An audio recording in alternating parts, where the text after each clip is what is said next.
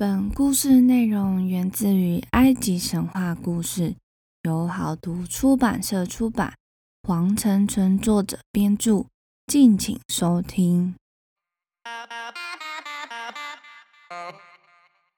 欢迎收听翻译机说神话，我是翻译机。前面三集已经把埃及的九柱神都介绍完毕了。这一集要来介绍的是与王权紧密连结或与创造天地有关的神奇，所以这集的天神会有点多，大家要跟上我的脚步哦。或者是可以到 IG 或 Facebook 搜寻翻译机说神话，会有一些补充资料哦。今天要介绍的神奇有众神之王阿蒙、智慧神图特。战争神孟特及神鸟本努鸟，那让我们一起来听翻译机说神话吧。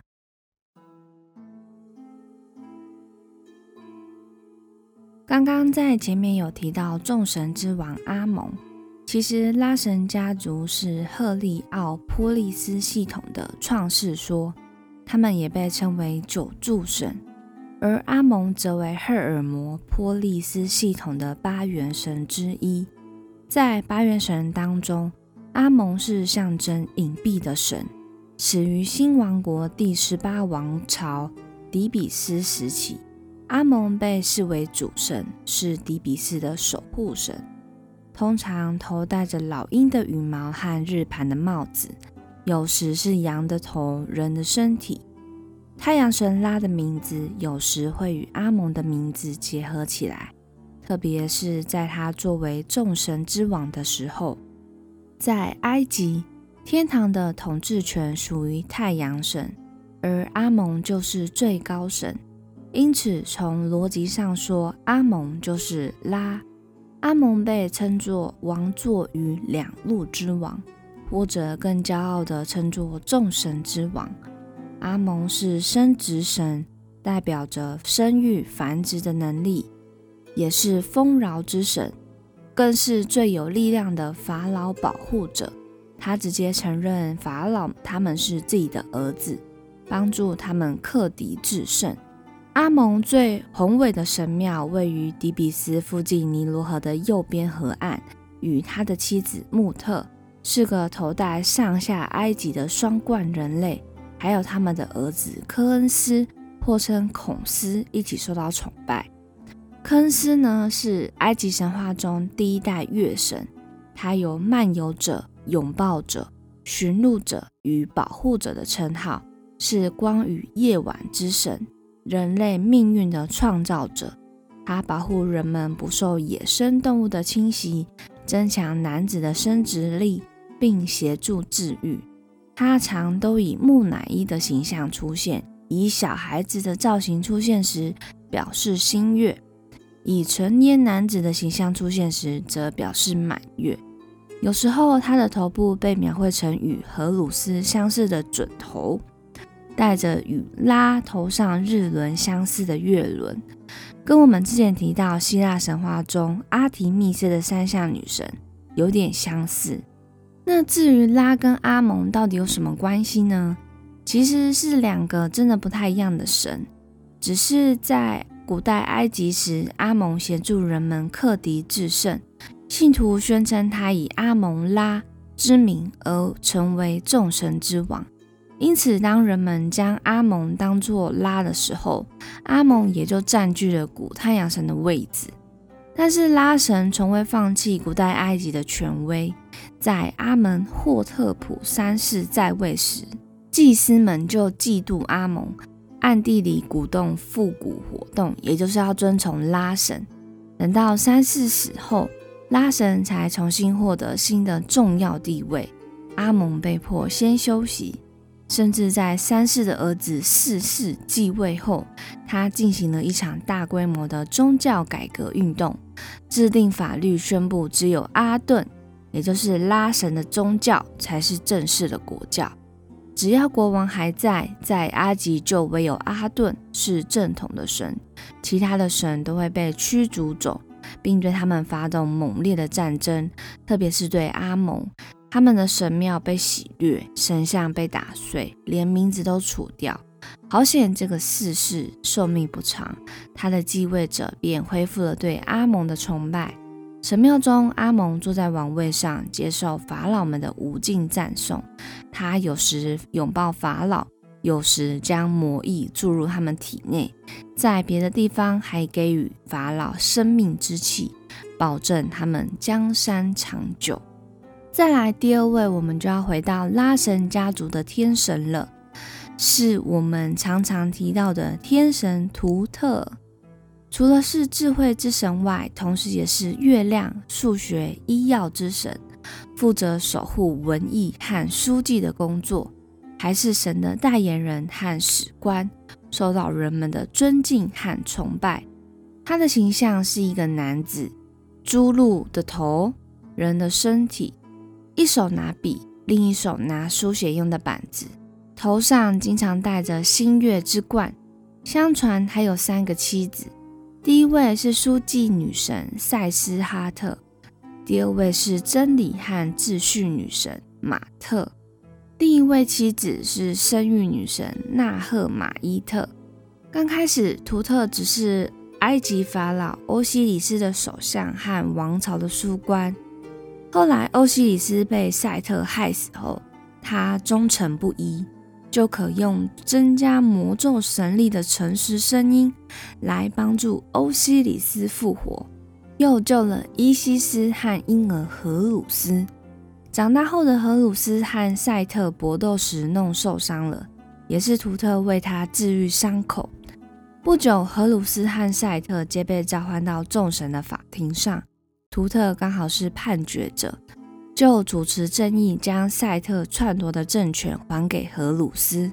所以荷鲁斯登上王位后，图特就一直担任宰相，辅佐着他。后来荷鲁斯退位，就由图特登上王位，在位期间一直是和平统治者的典范。图特知识渊博，智慧过人，发明了许多技艺和科学。像是算术、测量、几何学、天文学、占卜、医药、弦乐器和最重要的书写，他又是象形文字的发明者，被称为神圣文字之主。而同时也是魔法师的他，也被称为长者。在长期统治世间之后，图特升到天空，在天界里身兼数职。他呢，也是一位月神，或者是称为月亮的保护神。在月亮船开始夜间航行时，每个月都要遭受恶魔的攻击。恶魔慢慢将月亮吞下，但都会被图特制服。恶魔就会将月亮吐出，感觉好像就是新月、满月等等这个情形。图特还会度量时间，将时间分成了月和年，又将年分为三个季节。图特又被称为时光的主宰，他甚至还是一位管理神，负责所有的计算，像是记载全国的地理划分、面积和资源，再将这些资料和清单交给埃及众神。图特也是神圣档案的保存者和历史的守护者，仔细记载王朝的更迭。国王与皇后怀孕时，也会在神树的树叶下写上法老的名字。要说出最后一个图特的称号了，他是众神的传令官，也经常充当他们的书记官，就是有拉神说话，图特记录的事情和传言发生。那说完图特的称号后，接下来就是要谈论其他的部分了。第一个呢，就是在地神盖布和穹苍之神努特，图特为他们创造了五天的闰日，让他们可以生儿育女。再来第二个部分就是泰弗内特，因为在与拉神吵架后就离家出走。随后泰弗内特被图特说服，与图特神一起回去埃及时，途中图特说了几则故事给泰弗内特听。以下就是神话中的四则小故事。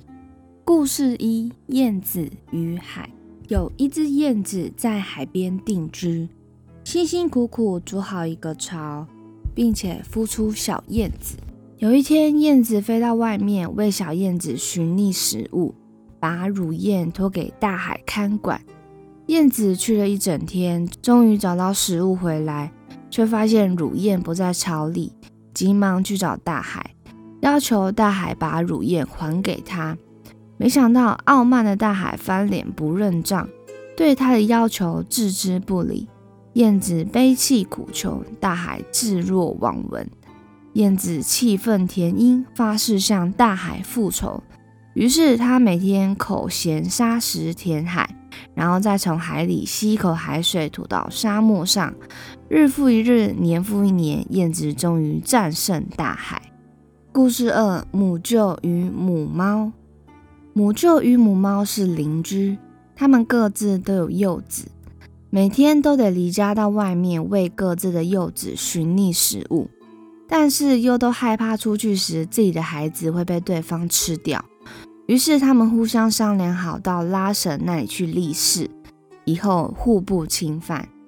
有一天，母舅出门去觅食，母猫晚一点出去，正看到一只小舅嘴里叼衔着食物，就把小舅捉出鸟巢，抢走了小舅的食物。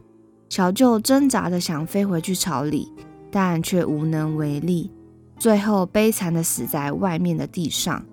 母舅回来后，发现小舅的尸体，悲痛欲绝。他知道是母猫趁自己离家后侵犯了他的巢，于是下定决心报仇。第二天，他待在巢里等候着母猫出去，然后进攻了猫窝。母猫回家后看到惨状，就向拉神控告母舅。拉神用火烧了母舅的巢，作为对他侵犯猫的惩罚。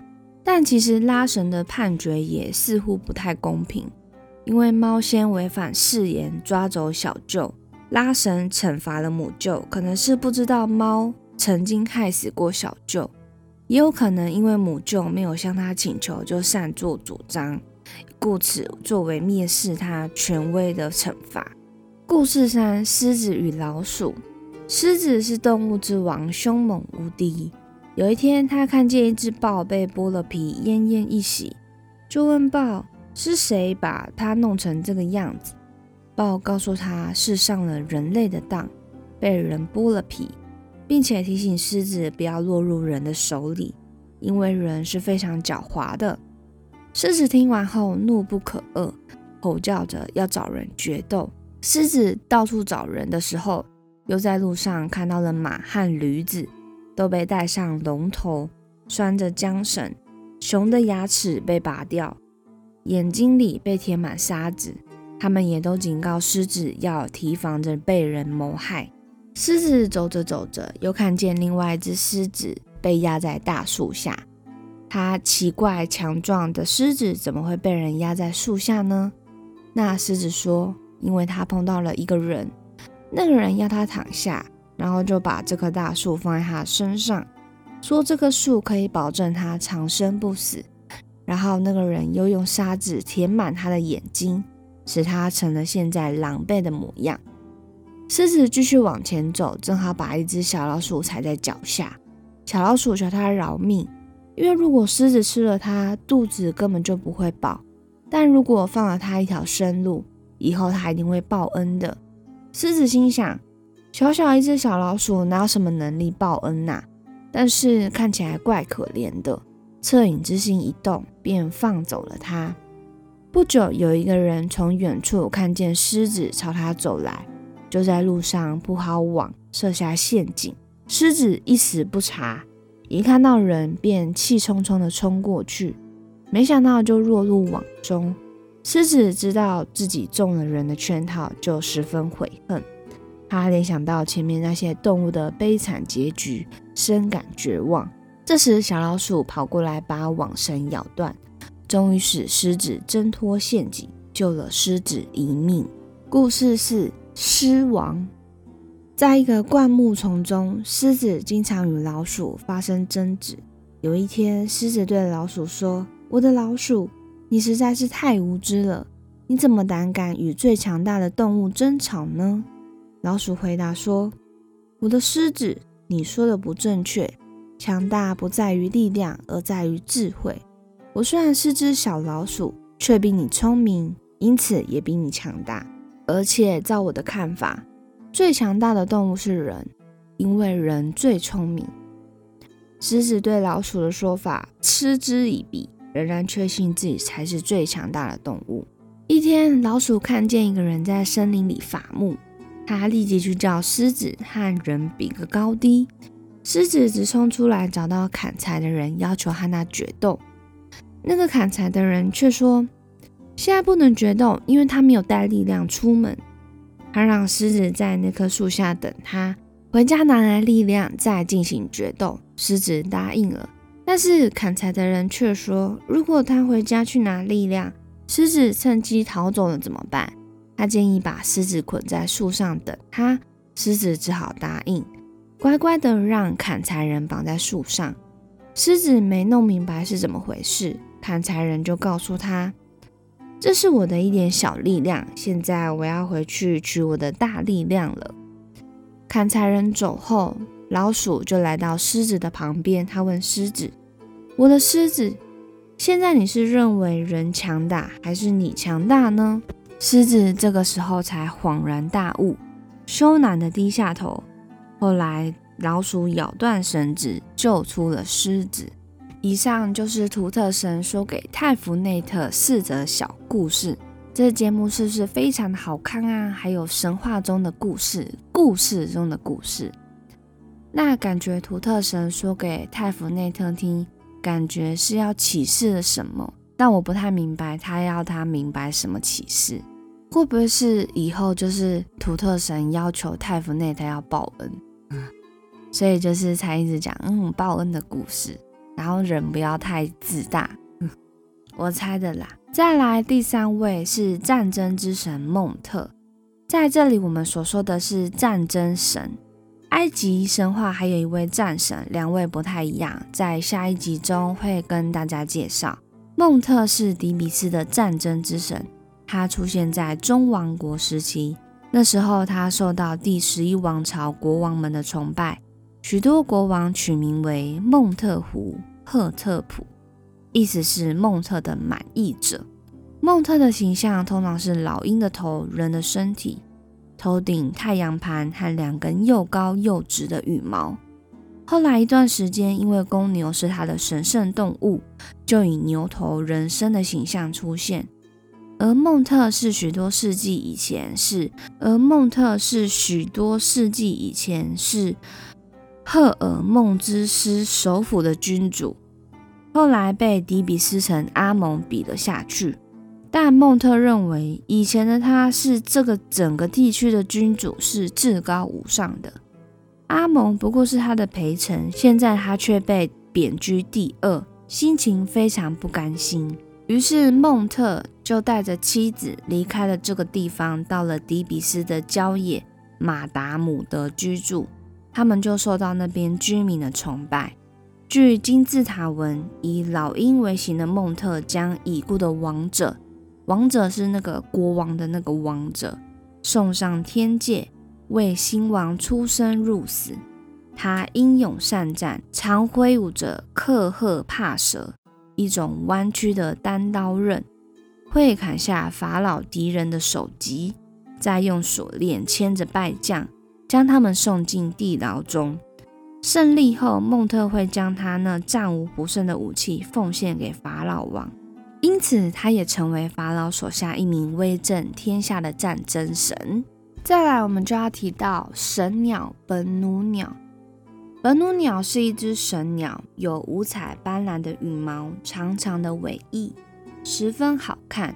本努鸟居住在太阳城里。以五百年的期间来人间一次，拉神有的时候会变成本努鸟，在天界、人间遨游。这只美丽神奇的鸟儿展开双翼，在宇宙间自由自在的飞翔，不时发出清脆的叫声。天神们看到这只鸟的来临，都纷纷伏地行礼，迎接拉神的到来。本努鸟神圣无比，成为拉神的第二外形。后来，拉神让欧西里斯统治人间，本努鸟依旧每五百年飞到人世间一次。这只神鸟飞到哪里，就能给哪里带来幸福与安宁。人们把本努鸟视为神的幸福鸟，希望神鸟能够降临到自己家里，哪怕它只是飞掠而过，人们都觉得不虚此生。埃及人建造了本努鸟的神庙，祈求带来好运。此后，神鸟一来到人间，便会降临自己的神庙。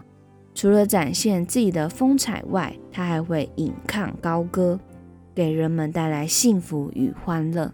欧西里斯统治人间，人们过着幸福富足的生活。然而，很不幸的，这位帝王被弟弟赛特害死。欧西里斯死后，灵魂就寄托在本努鸟身上，他的尸体在众神的帮助下被保存完整。此后，本努鸟就变成了欧西里斯的灵魂。同样的，这只神鸟依然住在太阳城里，也照例五百年降临人间一次。人们见到本努鸟时，知道这是欧西里斯的灵魂，总是虔诚的下跪，祈求神奇保佑自己平安幸福。不久，欧西里斯复活了，欧西里斯的灵魂回到身体里，本努鸟也因此再生，成为阿拉伯半岛的苍鹭神鸟。再生的本努鸟同样美丽非凡，又有苍鹭的外形。现在这只神鸟成为一只不死鸟了。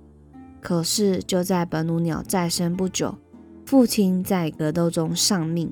本努鸟伤心地衔着死掉的苍鹭飞往太阳城，他的泪成串地滴在父亲的尸身，竟奇迹似的让苍鹭父亲在太阳城复活了。直到现在，埃及的人们仍然相信这只不死的本努神鸟，每五百年就会降临人间，带给人们无限的幸福感。以上四位神奇，就是今天所要介绍到的，与王权紧密连结，或者是与创造天地有关的神奇。这是上集，下一集又会介绍到不同的神奇。那我们今天的故事就说到这边。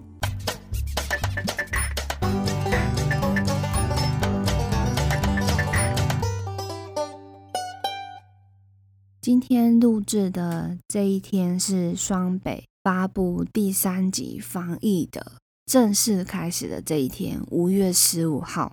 这次增加了一百八十个病例，在新北市就增加七十五个。我本身是住在新北市，所以呢，在新北市又增加了七十五例，真的是非常非常的多。疫情就是比去年那时候更加的严峻。